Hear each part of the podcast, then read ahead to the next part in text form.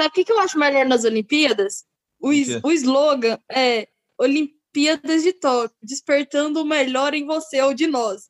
Aí eu peguei, eu acho que três horas da manhã, torcendo para pessoas caírem, para pessoas caírem no mar, na, na trave, no vôlei, xingando é, a, ontem, né? A, no, caso foi segunda, me perdi no tempo, xingando a Suíça lá, nem tem praia nessa porra, o que, que você tá fazendo aí? Eu fiz isso. eu muita fiz coisa isso. boa em mim. Tava torcendo para as crianças caírem no skate, criança. Não era então, pois é, eu falo isso. Mas é pra senhora de idade criança também. cair, gente.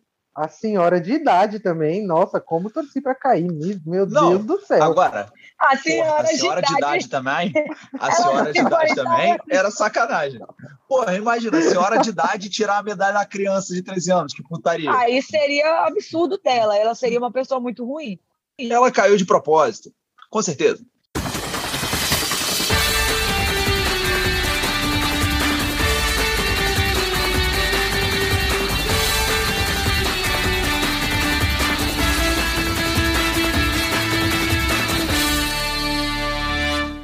Chegou, chegou o time do Linha Cast na sua podosfera mais uma vez. Bom momento a você que está nos ouvindo no dia e na hora em que você estiver.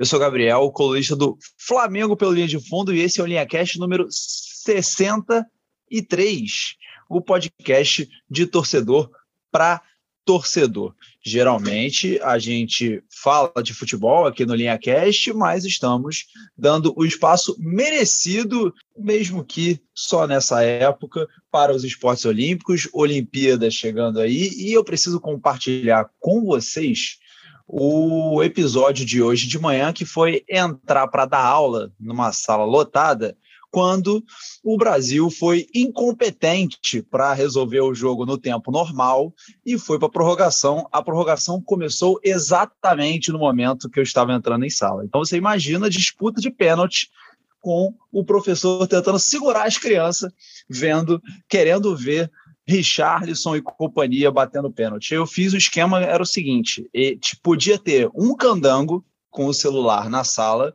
vendo o jogo e avisando para geral. Então tinha um bendito lá que estava lá avisando, a gente fez um acordo, falei, pode ver, mas vai ser uma pessoa só. E a aula andou tranquila, né? Estamos aqui, pô, é, nessa friaca que está no Rio de Janeiro e em São Paulo, e não sei como é que está no Pará e em Goiânia, que é o lugar onde estão as nossas colunistas de hoje, que geralmente não participam e, e estão entrando no lugar que geralmente é do Thiago e do Anderson, mas hoje teremos presenças ilustres de Ana Lívia, colista dos times goianos, e Cássia, colista de futebol feminino. Então, cara, vou começar a chamar os meus colunistas para eles darem o destaque inicial deles, e vou começar pela Cássia, porque ela já está, é a que está menos, desculpa, há mais tempo sem participar do podcast, Uh, não por falta de vontade, tenho certeza, mas é porque Cássia está envolvida dentro do futebol feminino. Então, cara, queria chamar a Cássia para ela dar o destaque inicial dela. Como é que você está, minha querida? Oi, gente. Bom momento a todos que estão nos ouvindo, né? É, primeiro de tudo, não existe frio aqui em Belém há muito tempo.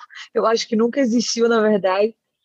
Mas para falar de, dos meus destaques, é, eu queria envolver duas, duas situações, né? Falar de Olimpíada e também falar de futebol. E falar de alguma área que eu realmente entendo, que é a área da preparação física. Então, é, o meu destaque hoje é o Pedro, que vai jogar agora a final das Olimpíadas, né? Contra a seleção brasileira pela Espanha, o seu jogo de número 73 da temporada. Então, um rapaz para aguentar 73 jogos numa temporada ele está ali realmente acima de uma, de uma média é, absurda. Sem contar que, além de, disso, ainda vai ter que sofrer para pegar umas férias, entre aspas, porque quando acabar o, o jogo vai ter pouco tempo para o retorno da nova temporada dele, então vai ser uma outra dor de cabeça que provavelmente a comissão técnica dele vai ter lá no Barcelona. E a história do Pedro é o seguinte: é, ele jogou todos os jogos possíveis pelo Barcelona, é, e aí chegou a hora dele ser convocado, e na Espanha existe uma lei que proíbe o atleta de dizer não para a seleção, não é igual aqui no Brasil, que vários atletas foram convocados pela seleção brasileira, mas escolheram não participar da Olimpíada, ou que ah, os clubes não deixaram participar da Olimpíada. É, isso não pode acontecer na Espanha. A partir do momento que o atleta ele é convocado, ele é obrigado a defender as cores da Espanha. E aí ele acabou jogando, além de todo o campeonato pelo Barcelona, ele também jogou a Eurocopa, também jogou agora a Olimpíada. Então ele está passando aí por uma maratona realmente, porque 73 jogos não é para qualquer um. Eu diria que 60 já não é muito, muito oportuno para um atleta, imagine 73. Então ele realmente está. E vai ser um problema para o Barcelona, né? Porque a Espanha já vai jogar esse, esse BO para eles. Pois é, a gente acha que essas maluquices de seleção, calendário, etc., é só no Brasil, mas não é exclusividade nossa. Agora eu vou chamar então, cara, o Pedro, porque a gente vai agora começar a entrar na Olimpíada de fato. A Cássia já deu um destaque relacionado à Olimpíada, mas também ainda com um pezinho no futebol. E aí vou chamar o Pedro porque ele pediu para falar sobre Luka Doncic e a seleção eslovena. Lembrando que o Pedro é colunista do Santos, mas também e principalmente de NBA. Fala aí, meu querido, como é que você está nessa friaca aí no estado de São Paulo? Bom momento a todos. É, se a Cássia disse que nunca fez frio em Belém, aqui em São Paulo se fez calor um dia, eu não lembro. Porque nas últimas duas semanas o frio tomou conta do estado de uma maneira impressionante. É, mas vamos falar do tesouro Luca Doncic. É, o, o, astro do Dallas Mavericks tem só 22 anos é, e ele tem algumas marcas muito curiosas para alguém com, com tão pouca idade. É, o primeiro fato muito interessante é que ele estreou na seleção eslovena aos 19 anos é, e nunca perdeu. Já são 17 jogos pela, desde que ele estreou e ele nunca perdeu. É, ele encerrou a temporada da NBA e foi jogar o pré-olímpico, coisas que poucos jogadores de NBA fazem. Ele foi jogar o pré-olímpico, levou a Eslovênia pela primeira vez na história para a Olimpíada no basquete, saiu da primeira fase invicto, já eliminou a Alemanha e já bateu na semifinal. É, então é um feito impressionante. É, mesmo que não ganhe medalha, acho que até vai ganhar, mas aí depende de uma final contra os Estados Unidos e tudo mais.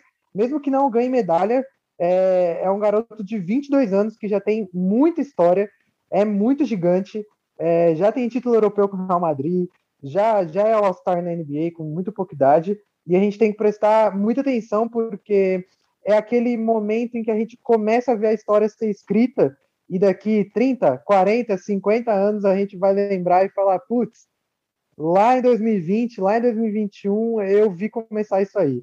Então, acho que vale a pena destacar, até porque uma seleção brasileira de basquete não se classificou, é a mídia em geral aqui no Brasil cagou e andou para basquete, e ok, há quem concorde, há quem discorde, mas vale a pena destacar esse momento do Luca Doncic. Pois é, isso que o Pedro falou me lembrou, eu estava vendo, terminei de rever The Office, é, no final de semana. E no último episódio tem um personagem que fala: eu queria poder saber quando que eu estava nos melhores dias da minha vida durante os melhores dias da minha vida. Então desfrutem aí de Luca Doncic que a gente está vendo a história. Mas agora, cara, vou chamar Ana Lívia, porque ela também está nos seus melhores dias, com certeza. Mentira, durante a pandemia ninguém está nos melhores dias, mas é exatamente por isso, cara, que eu vou chamar ela, porque ela pediu para falar de saúde mental na, dos atletas durante a Olimpíada, principalmente por causa da Simone Biles, né? Então fala aí, minha querida, como é que você está? E aí, Gabriel, tudo bem?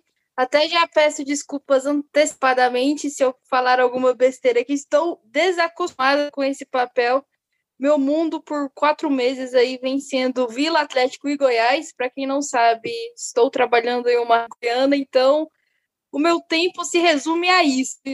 Estou me atualizando, estou conseguindo colocar minha rotina em dia. Voltei agora para o podcast, muito feliz em poder conseguir voltar. Se antes a gente eu, eu estava no papel bater na mídia, agora eu sou a mídia. E vendo as notícias sobre a Simone, eu me peguei pensando em como nós não sabemos tratar determinados tópicos e esses saúde mental, o Brasil, a mídia brasileira ou o mundo não sabe tratar. Como que jornais grandiosos como o Globo, a Folha, são dedos para falar sobre o caso. Não sei se vocês tiveram a oportunidade de pegar as reportagens e lerem. É muito, é muito superficial. Você sente o medo do repórter em falar aquilo na matéria. Você assiste a reportagem, você, do, no caso do setorista, de falar o que está acontecendo com a Simone. E aí eu fui pesquisar e rapidinho algo que eu não sabia, e eu vivi de, de, do Rio em 2016. Em 2016, Simone se pronunciou e falou que tem TDAH, que é o déficit de atenção e tudo mais, que ela já estava apresentando que precisava tomar médias para não nem ter polêmica com doping, que ela não tinha problema em falar sobre isso, e agora sa sai a notícia que ela não não competiu as, as finais né, individuais, da ginástica artística, justamente por pelos remédios que ela precisa tomar por saúde ser proibido no Japão. E aí nem no, nesse, nesse mérito, né, de como é importante, como é grandioso o ato dela, mas vou entrar no mérito de como a imprensa não soube lidar com essa informação. Era para ser boom sobre saúde mental, sobre como alguns países negligenciam essa parte dos atletas isso não ocorreu. Foi cheio de dedos, foi cheio de parecendo. Foi no panfleto as notícias sobre a Simone, foi superficial, foi raso, não teve a profundidade que deveria ter. Isso me incomodou pra caramba. É, pois é, acho que incomodou todo mundo, porque todo mundo resolveu falar sobre isso, mas nem todo mundo consegue ou sabe falar sobre isso. Fala, Pedro. Não, só, só para. A gente já teve um exemplo de como a mídia aqui no Brasil não sabe. É, falar, discutir, debater sobre isso com o Luan no Corinthians. É o Luan é, que joga num dos maiores clubes do país e que já passou por isso, já passou por esse tipo de problema que afeta diretamente o desempenho dele em campo. É, e a gente tem comentarista esportivo aqui que quando o Luan joga mal, ele diz: E aí, Luan, vai falar que ainda tá com depressão? Poxa vida! É, é esse o nível dos comentaristas da mídia esportiva no país. Então, não tem muito o que se esperar aqui. Não tem, infelizmente. Mas, Pedro, eu acho que também tem um pouco de uma outra questão nessa situação do, do Luan.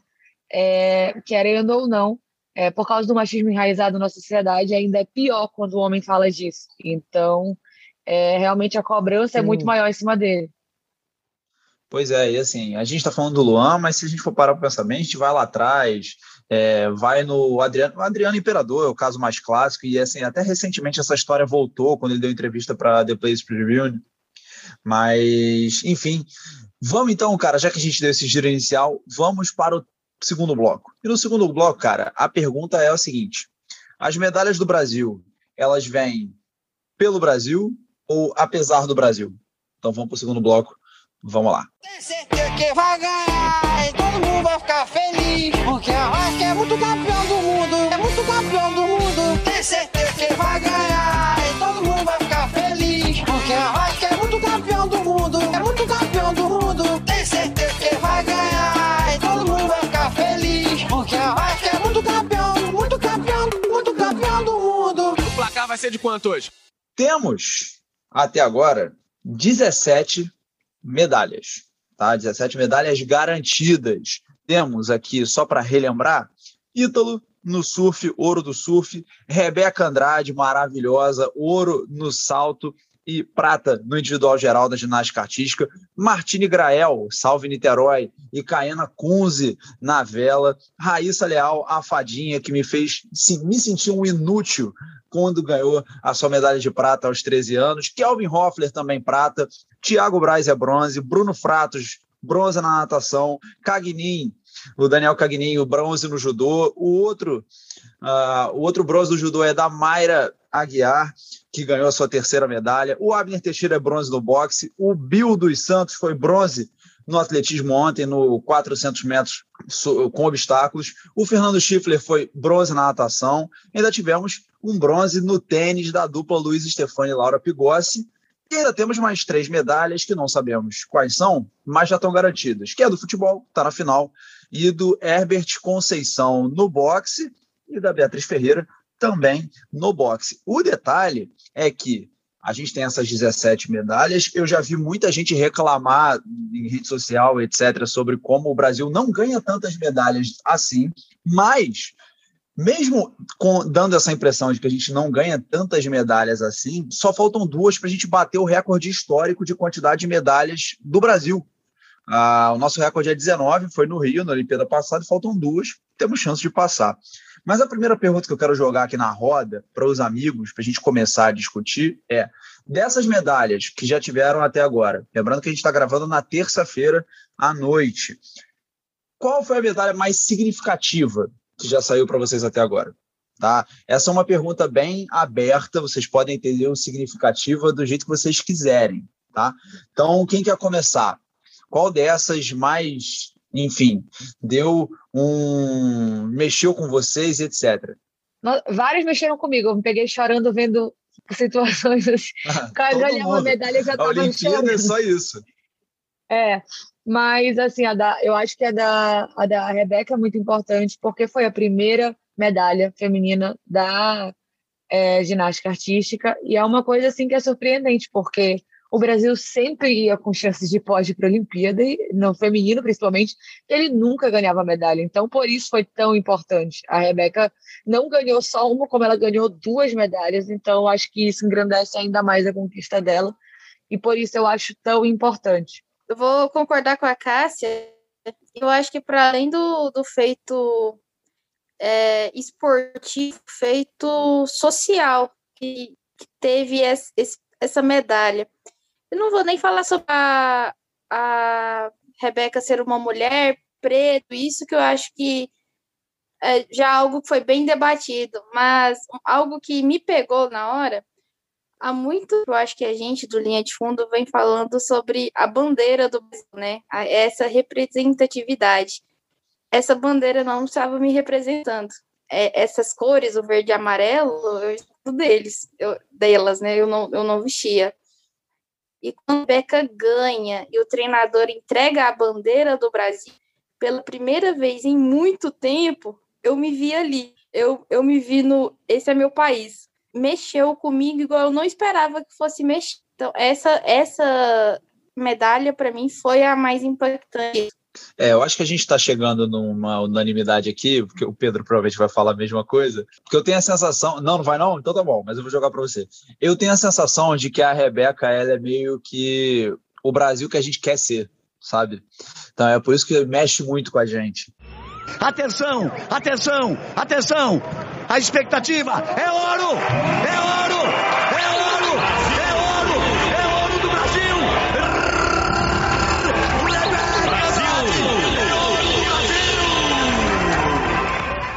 Mas enfim, Pedro, Pedro que falou que não vai ser a Rebeca a medalha mais significativa dele, então qual que é, meu querido? A medalha mais significativa para mim é a do Thiago Braz, porque a medalha do Thiago Braz é a síntese de como o Brasil trata o esporte. Porque esse cara foi campeão olímpico no Rio em 2016 e foi para Tóquio sem clube. O Pinheiros, aqui de São Paulo, demitiu, encerrou todas as ligações que tinha com o Thiago ano passado.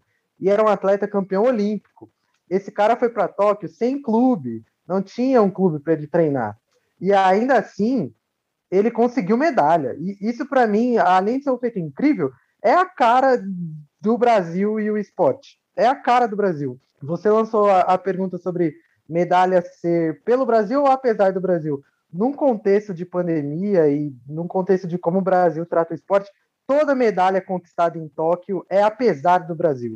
Toda, toda e qualquer medalha é apesar do nosso país, é apesar do nosso governo, é, apesar da falta de tudo, estrutura, verba, enfim, é, todos esses atletas, a maioria, sim, não vou dizer todos, porque a gente sempre vai ter uma exceção ou outra, mas todos têm uma luta individual gigantesca para chegar lá, gigantesca. É, então, para mim, a que mais chama atenção é claro, a da Rebeca é a mais fantástica, não, não tem como, mas a que mais me chama atenção é a do Thiago, porque é a síntese do esporte brasileiro. É, define muito bem sobre como esses atletas têm que ter muita garra, muita disposição e muita força de vontade, porque quase ninguém corre com eles e por eles aqui. Então, o, o Thiago me chama muita atenção por isso. Pois é, fala na Lívia. Não, é só porque o Pedro falou, eu leio, e a gente tem que dar o braço a torcer para um ponto aqui. Eu acho que você aí pode falar mais do que ninguém, Gabriel. É, clubes rompendo contratos, enfim, toda a falta de apoio. Houve um movimento muito grande de afastar a Rebeca e várias atletas do Brasil, vários atletas da ginástica do Brasil do Flamengo, pelo que, pela questão do clubismo e etc. Mas eu acho que o Flamengo faz muita merda. Eu, mais do que ninguém, detesto o Flamengo em vários aspectos. Desculpa, Gabriel. Mas Não, eu, precisa ser aspectos, exaltado. Nos aspectos que você odeia, eu odeio mais do que você. Mas enfim. Obrigada. Esse, esse ponto precisa ser exaltado. A Rebeca tem um patrocínio, um time gigante. A Rebeca é, é fala, por esse time, recebe todo o apoio assim como ela, vários ginastas, e se não me engano, o Flamengo tem, tem várias modalidades, né? Eu acho que é uma questão que, se a gente bate, a gente precisa reconhecer essa parte também. É, o, Só o falta assumir história... o futebol feminino. É, pois é. Ah, é, boa, Flamengo... Cássia. Por isso, isso aí... Gente... Mas, enfim, o Flamengo tem uma história com esportes olímpicos legais, mas a minha opinião sobre isso é: faz muito pouco ainda. E todo mundo devia fazer muito mais, porque isso aí é o mínimo. O Flamengo tem sete atletas na Olimpíada. Sete. A delegação brasileira tem trezentos e tantos atletas. Então, assim, os clubes fazem muito pouco. Cássia está se coçando ali para falar, fala. Não, porque é importante falar, a Ana Lívia falou agora de patrocínio, é porque não é patrocínio, é, os atletas são do clube, assim como, por exemplo, é, o Pedro é do Flamengo, entendeu? Então são atletas do clube. Patrocínio de verdade, é, eu fui analisar as redes sociais de alguns atletas e antes da, da, da Olimpíada, as fotos da Rebeca, a maioria eram fotos completamente normais, né? Fotos dela dançando, se divertindo e tudo mais. E ela não tinha nenhum patrocínio. De nada, absolutamente nada. Não é um patrocínio de, de. Sabe, eu fui olhar outros atletas que não estão dentro da Olimpíada mas, assim, obviamente não atleta de futebol, tô falando de outros atletas mesmo, que tem patrocínio até para cagar, literalmente, né? Que é o, o patrocínio do, do cocô que, que a pessoa espirra lá o cheirinho. Então, são coisas assim que eu fico surpresa, porque como é que uma mulher com potencial altíssimo de, de, de medalhar numa Olimpíada não tem patrocínio, mas, assim, é, é, é o puro suco de Brasil, né? Chegou lá sem ninguém. Agora vai aparecer um monte de marca para dizer que apoiava, mas ela chegou lá só com o apoio do clube que ela tinha e do treinamento diário da, do, do, dos profissionais que, envolvidos com ela. Né? É igual o Thiago, só que o Thiago é ainda pior. Situação que o, que o Pedro falou, porque ele não tinha clube, ele foi demitido em pleno período olímpico, sabe? É uma coisa que, enfim, puro suco de Brasil. É, e o pior para mim, na verdade, é o jeito que vão romantizar essa história. Porque não sei se você, essa coisa de não associarem ao Flamengo não tem nada a ver com o Flamengo, tá? E eu estou falando isso como flamenguista. Tem a ver com desassociar com os clubes. A imprensa não associa os atletas olímpicos a clubes. Parece que eles são heróis que saíram do nada e aí os caras têm que batalhar para tudo e por isso fica muito mais legal a medalha dele. Mas, cara, isso é tipo romantizar o precário. Você tá é o poste mijando no cachorro. Fala, Cássia. A gente acabou de ganhar uma medalha de ouro com a Ana Marcela. Acabou de ganhar, aí, cara. Caralho. Aí é breaking oh, news aí, ao porra. Vivo, ao vivaço, ao vivaço. Então, eu tava vendo. Ah, eu, assim, eu tava, tava aqui na minha tela no Globoplay enquanto a gente tava conversando, só que eu tô sem áudio, né? Então, pô, as meninas estão no mar eu não consigo ver. Aí agora eu consegui ver. Mas metemos mais um ouro aí, quatro bem, ouros, tá vendo? Depois, Falta mais depois uma. da medalha na vela que, que a, os Aí eu cheguei naquela sala, meu irmão tava 30... largados e pelados. Os caras ah, explicaram 32 vezes como que ia funcionar as regatas, as pernas, ninguém entendeu porra nenhuma. E o Brasil ainda ganhou. Impossível. Pô, mais um ouro aí pro Brasil, bota aí a vinheta do Brasil! Então, Ana Marcela, ouro, no, ouro para o Brasil. O Brasil chegou nos quatro ouros. É, o máximo que a gente chegou é sete. Tá? Ainda dá, ainda dá. Mas, pô, já, o 4 é um número bom. Tá? Eu, lembro, eu lembro de ter visto a Olimpíada com menos. Se não me engano, em Pequim, o Brasil teve três ouros. Mas, enfim, acho que importa bem menos a quantidade de ouro, importa bem mais a quantidade de medalha. É, Cara, voltando. Um, um adendo aqui. Fala. A Ana Marcela, a Ana Marcela foi o primeiro ouro da natação feminina no Brasil. Da natação, verdade, porque não ganhou, nem piscina ganhou. É verdade. Não. Primeiro ouro da natação feminina na história, pô. Caralho, que doideira. Que doideira. Inclusive, e assim, não só questão de ouro, né? A natação feminina tem poucas medalhas no geral, assim, é muito poucas. A gente estava falando isso outro dia no grupo Sim. do Linha. Sim, isso mesmo. Não tem quase mesmo, realmente. O, o Gabriel, pode até ir Agora eu vou ser totalmente anti-ciência, tipo a anti da do rolê. É, será o, o, o Brasil não precisa estar tá fudido mesmo para conseguir conquistar as coisas, porque a gente está vendo quando a gente está lascado, não tem lugar para treinar, que ganha essa buceta. Nossa, falou como um belíssimo então, corintiano eu... agora. Porra. Se não fosse vida, não é eu, tô eu já estou suspeitando Ai. que se colocar o Filipe para comandar o coio, a, a, coisa anda. Não começa, Mas é não, não fala isso uma coisa que o brasileiro ele tem muito forte que é vencer com a força do ódio. É uma coisa que realmente pega a gente. É, é, jogar com ódio. Eu acho que é uma das coisas, assim, subimos assim. Pois é. Inclusive, suspeita aqui que a fadinha só não ganhou o ouro porque não teve ódio suficiente. Que ela tava lá se divertindo, se divertia o caralho. Se tivesse, porra, querendo ganhar mesmo, tinha ganho. Eu levanto aqui há muito tempo que o que falta para a seleção do Tite é ódio. É, a seleção do Tite falta ódio. É, falta. é uma seleção que não tem ódio, não tem carisma, não tem porra nenhuma. Esse é o problema. É, a gente que tem ódio é, deles. Ódio, falta ódio, ódio para eles. O, o ódio move o mundo. Mas, vamos lá. Né, eu quero chegar na pergunta. Assim, o Pedro já respondeu é, que os brasileiros eles ganham medalhas na Olimpíada, apesar do Brasil. Mas eu queria jogar, então, a mesma pergunta para a Ana Lívia e para a Cássia, acho que elas vão responder a mesma coisa. Mas começar com a Ana Lívia, porque a Cássia acabou de falar. Então, vai, responde. Pelo Brasil ou apesar do Brasil? Ou os dois? Apesar do Brasil. Infelizmente, não quero entrar nessa de romantizar né, a, as situações precárias, mas uma. Tem alguns atletas que têm uma base, né? Mas a maioria não tem. Então, a gente pegar atletas que te, hoje têm uma base são as exceções, são as exceções de grandes esportes. É, a maioria dos atletas que estão nas Olimpíadas, principalmente que não conseguiram grandes resultados, justamente por não terem oportunidades, é por, por, por pela forma como o Brasil conduz o seu esporte. É, pela mídia, pela sociedade, é, por esporte ser legal de quatro em quatro, foi de cinco agora, né? Por ter um atletismo para televisão na rede aberta só nesse período, por uma natação que é um esporte lendário, eu nem lembro de vir desde no Rio ver, né? Box, a gente ter um colunista Folha falando que até quando nós, nós vamos pagar, é, dar medalhas para as pessoas se, se baterem, é apesar do Brasil, por, por isso, por tudo isso.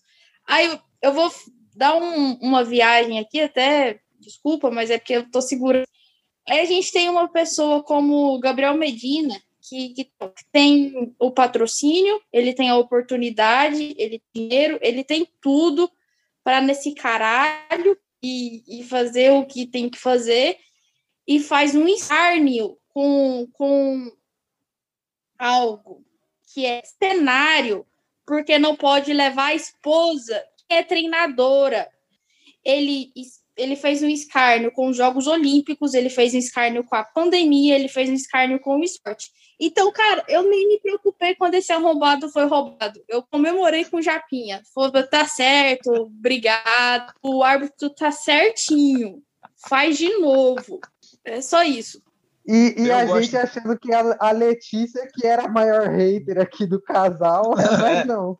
É a Ana Lívia mesmo. Não, eu gosto da Ana Lívia Revolt, assim. É, mas, cara, eu também, no caso do Gabriel Medina, eu torci. Na verdade, não torcer. Eu falei assim: foda-se, se ganhar a medalha tá bom, se não ganhar também caguei. É, mas então, cara, vou jogar para a Cássia, porque a gente está falando muito dessa questão de falta de estrutura, de falta de patrocínio e etc. Tá? É, e não sei se ela vai conseguir responder, mas a sensação que eu tenho é que no Brasil a gente tem uma estrutura assim para vôlei e futebol masculino. É, porque de resto, você não tem uma estrutura assim, de base, sabe? Tipo, os atletas eles meio que aparecem. Você não tem uma tentativa de buscar esse cara, de criar oportunidade, etc. Então, acho que o, a raiz mesmo está aí, né? lá atrás, lá embaixo, na base. Eu diria duas coisas. A primeira, em relação é, ao Brasil, é que material humano a gente tem pra caralho. A gente tem muita gente boa aqui mas muita gente boa mesmo. Só que a gente não tem o investimento necessário para fazer com que essas pessoas vivam da modalidade, porque tu não viver da modalidade e querer que tu pratique em alto rendimento é uma coisa absurda, né? Como é que tu vai praticar em alto rendimento um esporte se de manhã tu tem que trabalhar em outra área? Se de manhã, por exemplo, tu é Uber, porque é, 30% dos 31% que não tem, é, não vivem do esporte, são Uber.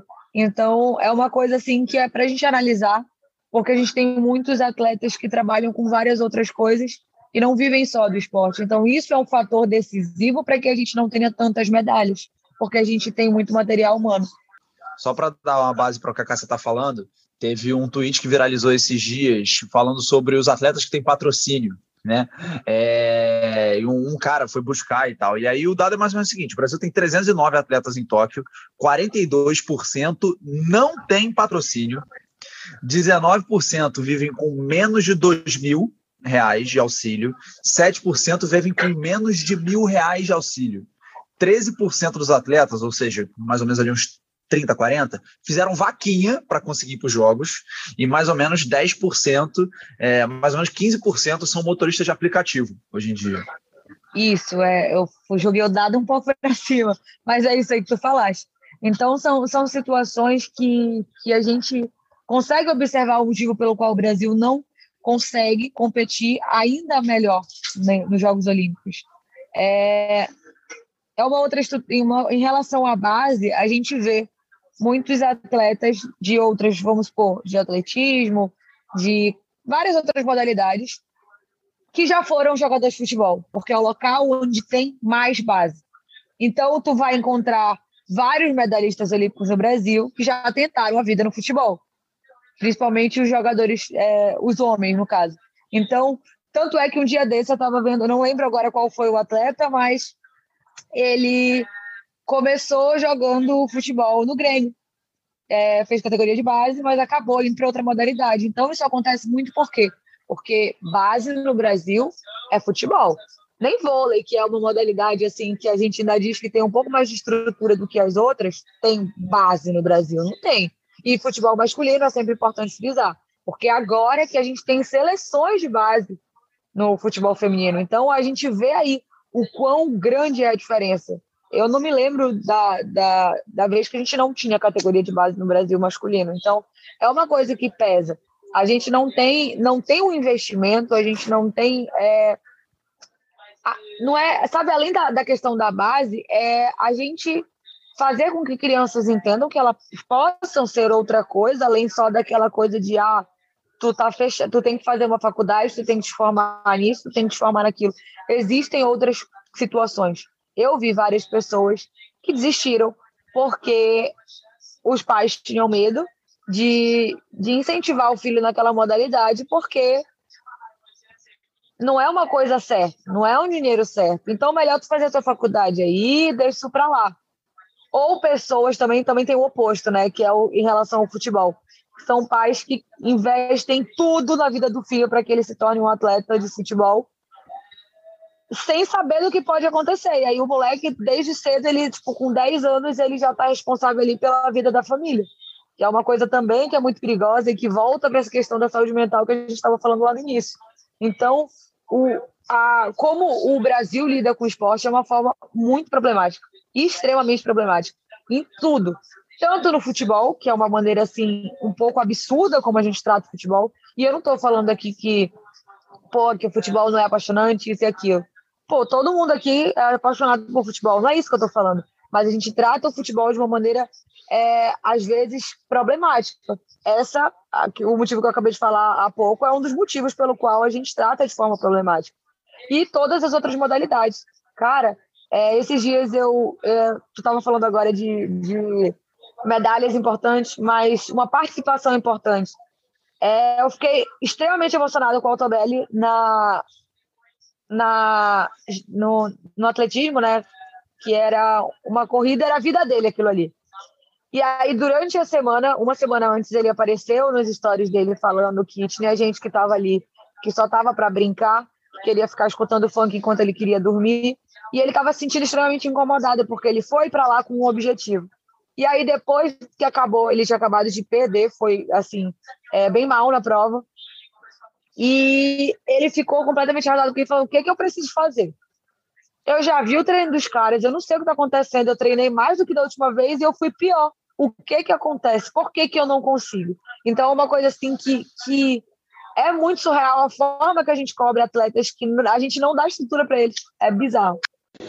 Quanto eu abri mão, quanto eu me empenhei, cara, é uma, é uma frustração muito grande.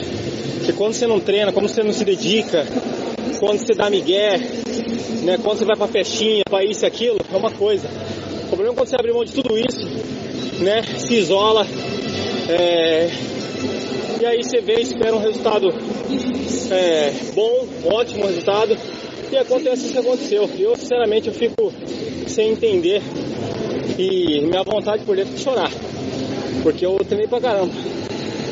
Treinei muito pra estar aqui. Merecia porque eu treinei pra cacete. Eu não sei o que aconteceu. Pô, é uma decepção muito grande. Ao ponto de você analisar, pô, será que isso vale a pena? Será que tá valendo a pena? Porque, pô, se dedicar, se dedicar. Porque se chegar aqui e você entender que os caras sempre mantêm um alto nível, o que, que esses caras fazem? O que, que eles fazem? Por que, que sempre eles estão acertando as provas? Entende? E eu não tô devendo nada pros caras. Eu não tô. Eu vejo, eu sei o que alguns caras treinam. Tem cara que chegou na minha frente que eu treino mais que eles, cara. Entendeu? Mas mérito deles. Eu não tô tirando mérito de ninguém. Eu tô falando por mim. Que eu mereci um resultado melhor. Não tô falando que eu merecia ganhar, mas eu merecia algo melhor pela minha dedicação. Não, é, é absurdo.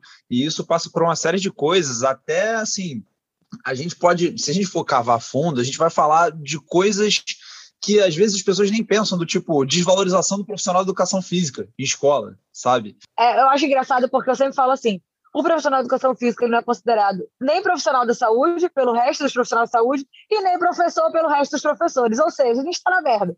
Exatamente. Mas eu sempre falo: é, é, é isso, a gente é ridicularizado nas duas áreas que a gente pode entrar. E aí, simplesmente, quando chamaram os profissionais de saúde, chamaram todos os profissionais de saúde. Todos. Aqui em Belém. Até os veterinários. Nada contra veterinários. Mas chamaram até os veterinários que tratam cachorros. E não chamaram a gente. Simplesmente esqueceram. Aí eles falaram, pô, tá sobrando vacina. Chamaram. Aí chamaram a gente para vacinar. Três horas, da, três horas da tarde, um domingo. Eu falei, eu não acredito nisso, eu não vou vacinar, isso é um absurdo. Eu fui vacinar, porque eu, obviamente, não sou otária. Mas eu fiquei revoltada. Vacinei revoltada, mas vacinei. Ai, cara, inacreditável. Agora, rapidinho, compartilhar aqui a minha alegria que é, temos quatro vacinados aqui, né? Quatro temos quatro vacinados. Opa, 100% de aproveitamento, é verdade. Caralho. É verdade. Voltando, né? A Cássia estava falando sobre a diferença que a gente tem do futebol para os outros esportes. E, cara, eu hoje, o que, que eu fiz quando eu entrei na aula? Os meninos estavam lá querendo ver os negócios de futebol e tal, para Eu falei assim, gente, futebol não tem que ter em Olimpíada. Então, porra, só vai ter um candango. Aí na outra aula, quando foi o Thiago Braz, eu liberei para tipo metade da sala ficar vendo a parada. Falei, porra, se vão fazer dever, foda-se, pode ver o Thiago Braz aí. É isso mesmo. Futebol não, mas o maluco do salto com vara pode ver. É... Mas enfim, e aí, cara, eu queria chamar o Pedro porque eu, eu, Gabriel, tá? Eu não consigo ver o esporte no Brasil ou um investimento do jeito que a gente está falando, tá? Vim de empresa, patrocínio e etc. Tá? Por quê? Porque, cara, esporte, na real, o retorno de investimento vai ser muito pequeno. Né? A não ser que o público veja, ele é muito pequeno. Então, de onde que pode vir esse dinheiro? De onde que tem que vir esse dinheiro, esse investimento, esse incentivo? Fala aí, meu querido. Você que está quietinho já tem um tempo.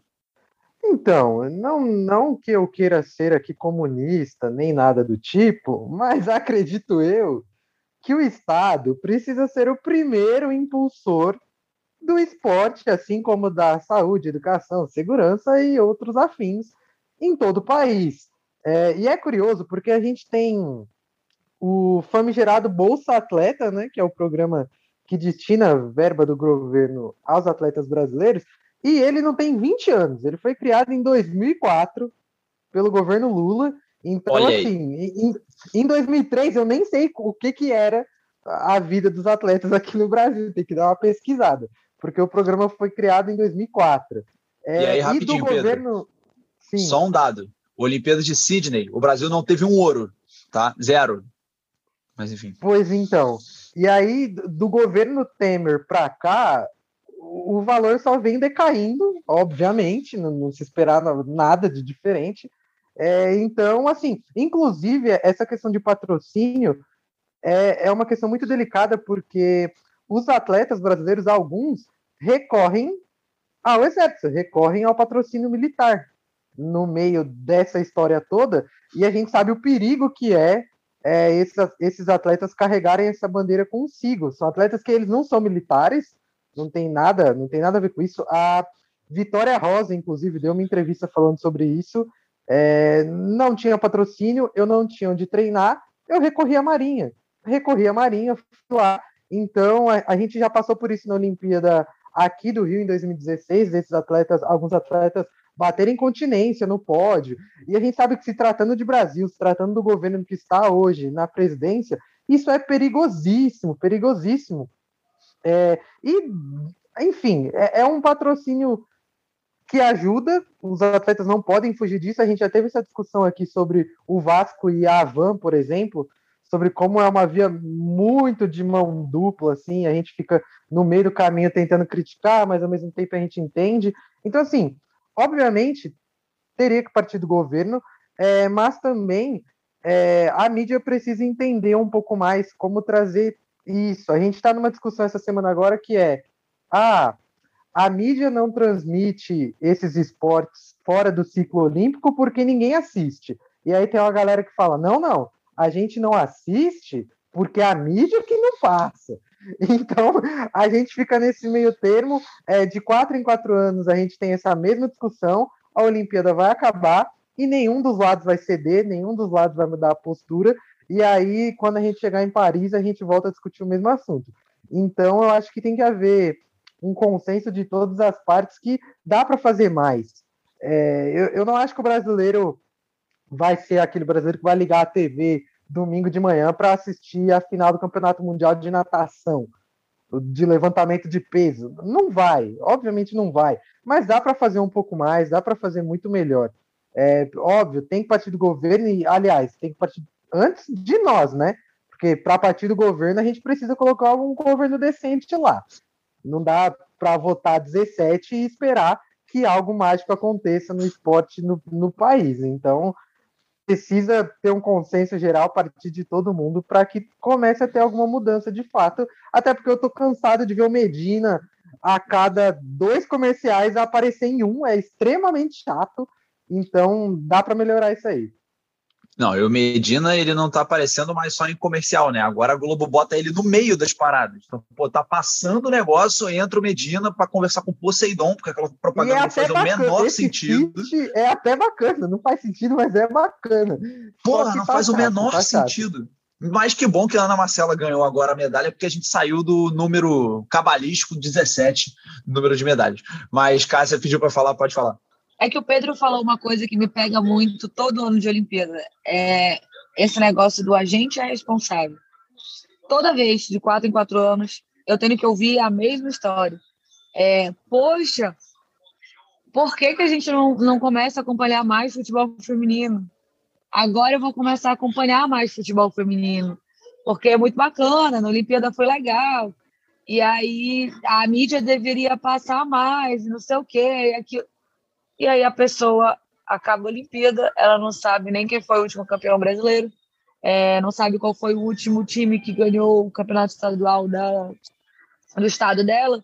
Então é uma coisa assim que me pega bastante, porque a gente fala muito, mas na hora de realmente acompanhar e de dar aquele apoio que a modalidade merece, que a modalidade, que a modalidade precisa, a gente não está ali, entendeu?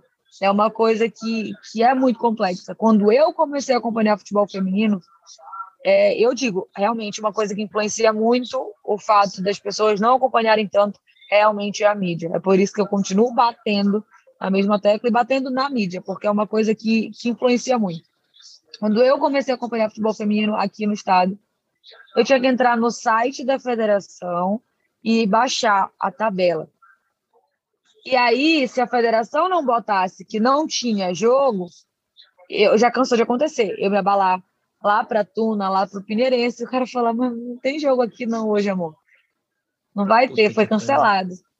Então é uma coisa assim que se eu não tivesse é, realmente, eu passei por situações para acompanhar futebol feminino que eu não passaria se eu conseguisse ver na televisão. Porque que todo dia eu sei pela televisão onde o Remo vai jogar, onde o Paysandu vai jogar, que horas o Paysandu vai jogar, que horas o Remo vai jogar, mas eu nunca sei que dia esses times femininos vão jogar, por exemplo. Por que, que eu nunca sei que semana que vem vai começar o Campeonato Paraense feminino pela televisão? Por que, que eu nunca sei? Isso é uma coisa que, que realmente acaba influenciando. Claro que as pessoas têm culpa, mas, pô, você imagina todo esse trabalho para acompanhar uma modalidade é muito fácil desistir e parar de acompanhar. Pois é. é. muito fácil não, é feito para você desistir e parar de acompanhar. Né? Mas então vou chamar a Lívia, que está, como ela falou, dentro da mídia, né? É, para ela entrar nessa brincadeira aí e ela me dizer o que, é que ela acha, porque assim, é, pensando no ponto de vista do veículo de imprensa, né? É, os caras não têm o menor interesse porque é assim, as pessoas não veem, né? Então, os caras não vão transmitir handball, etc., porque a galera não vai ver. Pelo menos é o que os caras pensam. Na cabeça deles é assim que funciona, né? É, mas eu queria que a Ana Lívia falasse, não, não tô falando para ela defender a, a, mídia e tal, mas para ela entrar na, na discussão como alguém que está dentro. Só um momento, preguiça de trabalhar mais, é isso que faz com que não falem de outras modalidades, porque eles já passam hum. muito tempo futebol. Aí, se tiver que falar de outra coisa, é trabalho a mais. Pois é, eu tenho a sensação, a, a, maior sensação que eu tenho é essa, de que não é só uma questão deles é, não passarem, é quando passa, o que que se passa e como se fala e como se, se transmite, etc. Fala, ele. É interessante passar sobre essa mídia, não é bairrista, não posso dizer, né? Mas essa mídia, Local. por exemplo, de uma capital como Goiânia. Assim como a nossa sociedade, o que gera a mídia é o dinheiro, porque o que paga o meu salário é o patrocínio da Pinalto que entra, um, um exemplo. E o que faz a, essa empresa da patrocínio veículo é, o, é a audiência, mas acima de tudo é a interação, é, o, é a, como, a ligação, a, mais do que a a audiência é a representatividade que aquele veículo passa para o dono da empresa. É isso o que gera, é, mais ou menos é o ciclo entre mídia, patrocínio e o que está sendo passado. Óbvio que o futebol domina 100%, futebol masculino. Futebol feminino não pega nem 1% aqui. As Olimpíadas agora tá pegando um minuto e meio, eu acho que na programação, porque, tirando a Globo, né, é claro, porque tem um, um certo apelo. Mas, basicamente, o que eu posso dizer é que o ser humano é condicionado. Infelizmente, o ser humano é condicionado, o ser humano precisa de costume. Da mesma forma, quando a, a seleção parou de jogar na Globo e foi para o SBT, muita gente nem sabia que não estava jogando, porque o ser humano, o brasileiro, foi condicionado a assistir a seleção na Globo o brasileiro ou o ser humano precisa ser condicionado a determinados esportes. Como ele vai ser condicionado? Assistindo ou é, presenciando ou estando presente. Como que, como que isso vai acontecer? Com a mídia fazendo o papel de plantar. Mas a mídia não quer plantar, a mídia quer colher. E aí não é só a mídia, é o governo também. O governo quer colher, o governo quer plantar. Os times eles não querem plantar, eles querem colher. Eu vi um presidente de determinado, que eu não posso falar o nome, porque o meu emprego está no jogo, que ele é obrigado a ter o time feminino porque a briga, mas que isso não traz recurso. Mas aí eu vejo estruturas como a do Corinthians, da própria Ferroviária, cara, aqueles times plantaram em determinado momento e eu tenho certeza que estão colhendo, porque não estariam investindo como se não estivessem colhendo. Então, toda essa volta para falar que, que falta plantação e que o sistema capitalista nos obriga a plantar. E a vida é assim, a gente planta, depois colhe. E a, a sociedade não está pronta para essa, essa plantação e para essa colheita. Eu, infelizmente, eu tive que cortar muita coisa que eu queria falar, eu tive que cortar nomes e tudo, mas deu para vocês entenderem. Não, deu. Falou, falou bonito. E aí, assim, Cara, Cássia queria falar? É, é uma questão assim que eu não sei se vocês chegaram a ver, mas saiu. É, não vou falar o nome da empresa porque a gente não está sendo pago para fazer público. Então tem uma empresa aí fazendo uma uma uma propaganda é, onde ela fala que somente 4% das notícias que envolvem o esporte são sobre mulheres. Somente 4% de todas as notícias que envolvem o esporte aparecem mulheres. Então a gente vê aí o quão bizarro é isso, porque eu não estou falando de futebol e futebol feminino. Eu estou falando de futebol, eu estou falando de surf, eu estou falando de skate, eu estou falando de vôlei, de atletismo, de tudo. E ainda assim, somente 4% das coisas que são noticiadas são sobre mulheres. É, cara. Fala, Pedro. É curioso porque, assim, se a mídia arruma tempo de colocar três programas por dia de duas horas e meia de duração para discutir a cor da chuteira do Jô, se o Gabigol vai ficar com a Carol Portalupe ou não, se o, se o Santos, se os meninos do Santos, um pegou a namorada do outro. Porra, dá para trabalhar melhor esse tempo. Não é falta de tempo, não é falta de profissional, não é falta de estrutura e não é falta de verba. Então, dá para trabalhar melhor, não dá? Poxa. É, assim, é falta de vontade, né? É falta de vontade. É simples assim, é falta de vontade. E a grande questão, e eu acho que é o seguinte: a gente pensa esporte, e a gente fala de esporte, de passar na TV, de que o Brasil tem que ter um esporte melhor para gerar mais dinheiro, para até ter patrocínio e para passar na mídia, para a mídia ter lucro, etc. Cara, assim, os Estados Unidos têm lá a Simone Biles, e vocês acham mesmo que a galera nos Estados Unidos vê a Simone Biles no Campeonato Mundial de Ginástica passando na ESPN no domingo? Cara, não vê. O, o, americano, ele também não tem o costume de ver esporte olímpico, sabe? A questão é, o esporte, ele não é só para dar lucro. Ele é muito mais do que isso. E a gente está vendo isso. Cara, a Ana Lívia falou a questão de é, retomar um orgulho pela bandeira. Cara, o que a Rebeca fez é muito maior do que qualquer dinheiro que pudesse cair na conta de muita gente. Fora a galera que pode sair na, da criminalidade por causa do esporte, etc. Cara, se a gente continuar encarando o esporte como só o vamos fazer para poder dar lucro, não vai chegar a lugar nenhum. O fator social do esporte que tu está falando aí realmente é uma coisa que, que é muito importante. Se a gente for parar para analisar, a maioria dos nossos atletas são de origem humilde. Humilde, né? Que costumo falar, enfim. De uma uhum. origem é, de pobreza extrema, na verdade. E aí a gente vê que no fim das. No, não vou botar que, ai, nossa meritocracia, eles chegaram lá, eles conseguiram. Mas é uma coisa que a gente tem que analisar. Se a gente consegue tirar pessoas de uma situação de extrema pobreza, se a gente consegue tirar pessoas da criminalidade através do esporte, a gente pode fazer muito mais. Porque se a gente está conseguindo tirar para dar um emprego de fato, quantos a gente não pode tirar só de, de sabe, de estar tá praticando uma modalidade, de estar tá praticando um esporte? A gente vê vários projetos por aí que tiram crianças da, da, de uma situação é, complicada, realmente. Então, o, investir no esporte é investir em muitas outras coisas. Pelo menos eu, a maioria dos técnicos que eu conheço, eles também enchiam o saco dos, dos jogadores dos, dos vizinhos para que eles fossem estudar também. que tinha, tinha conheço técnicos que só deixava o, o cara é, treinar se ele tivesse com nota boa no boletim. Então é uma coisa ali que a gente vê o quanto o futebol, ou, o quanto o esporte pode influenciar na vida da pessoa e o quanto ele tira a pessoa da criminalidade, ele pode ajudar o, a pessoa a estudar mais. Então são coisas que se a gente investisse, a gente teria menos problemas em outras áreas e ainda ganharia mais medalhas. Pois é. O medalha é só o final, né, gente? Ele a medalha é só o final. Tem muita gente que se beneficiaria muito, mesmo que não tivesse medalha. Bom, vamos fechar o nosso blocão do Linha Cash, vamos para o recado final para a gente poder encerrar este maravilhoso podcast que a gente gravou hoje. Foi um dos melhores, eu acho, que a gente já gravou. Enfim, vamos para o recado final. Vamos embora.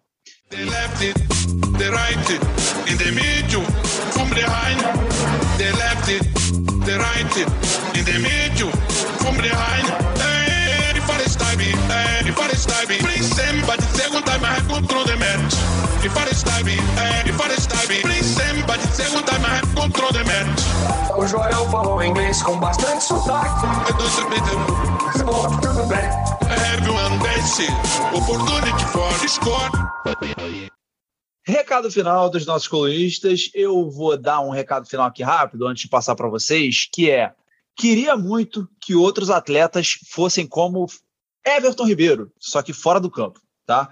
Dentro do campo também, obviamente. Mas não sei se vocês viram, o Everton foi se vacinar, fez um vídeo todo especial, indo se vacinar, agradecendo o SUS, ele com a mulher dele, etc. O Everton é craque fora de campo também, eu sou bem suspeito para falar, mas o, eu queria muito que outros atletas fizessem a mesma coisa. Eu sei, eu sei que o Nenê do Fluminense já fez, e aí estamos né, já preparando o, o Fla-Flu da Libertadores, que está vindo aí da semifinal, que certamente o Fluminense passará. É... Até porque, pela idade do Nenê, ele já vacinou, tem uma cota, né? Ah, com certeza. Não, o Nenê está na segunda dose da AstraZeneca já, já passaram os três meses. É... Mas, enfim. Gabriel, sabe, quem mais, quem, sabe quem mais postou? Quem? Carlos Estevam Frontini. Que isso, hein? Olha só. É, mas queria muito que outros atletas que têm plataforma também para poder conversar com muita gente fizessem a mesma coisa. Ah, era o mínimo, assim, na real. Era o mínimo. Uh, mas, enfim, vamos lá. Vamos passar para os recados finais, começar com o Pedro. Seu recado final, meu querido.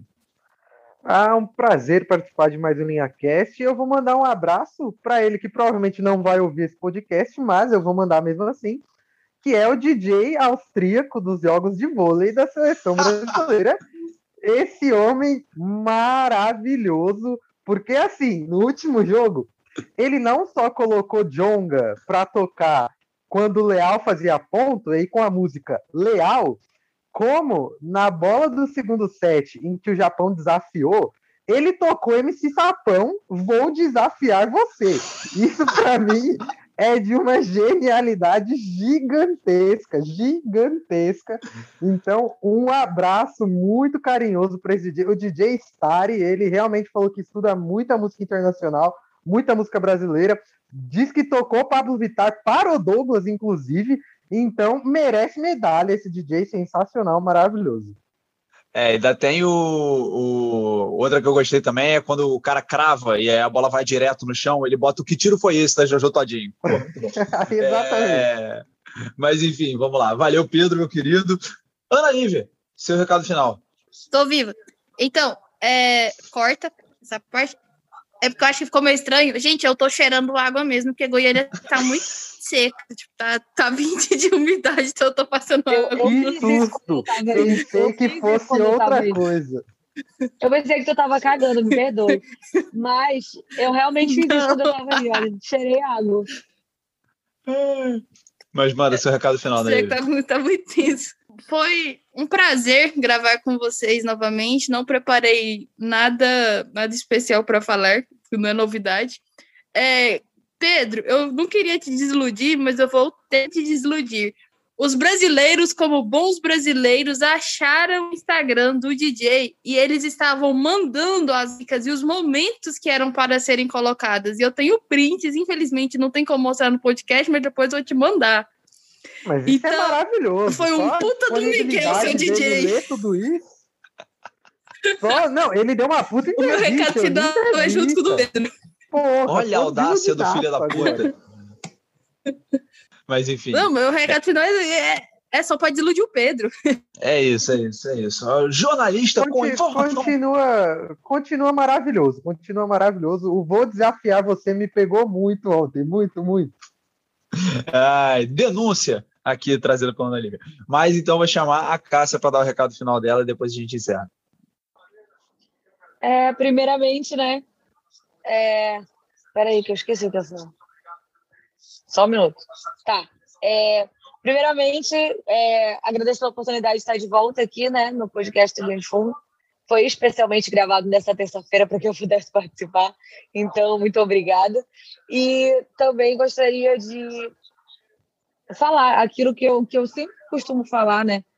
É que, óbvio, a gente precisa cobrar um pouco mais da mídia, mas a gente também precisa fazer mais pela gente. É muito fácil a gente ficar falando que ninguém faz, que ninguém faz, e a gente mesmo não fazer. Então, é, vamos continuar acompanhando e principalmente é uma coisa que é muito importante para que atletas tenham patrocínios hoje em dia é olha muito seguidor e engajamento no Instagram.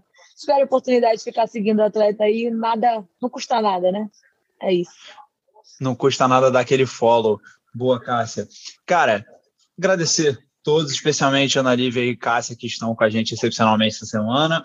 E a você que ouviu o Linha Cash até aqui, o podcast que é uma produção de todo o time do Linha, mas que contou com as três, os dois, as duas aqui e o Pedro essa semana. Aquele abraço. Vou pedir para você seguir o Linha de Fundo nas redes sociais, no Twitter, no arroba LF site, no Instagram, no arroba Linha de Fundo e no www.linhadefundo.com para acessar os nossos textos. Se vacinem quando chegar a vez de vocês. Fiquem em casa. Aquele abraço, beijo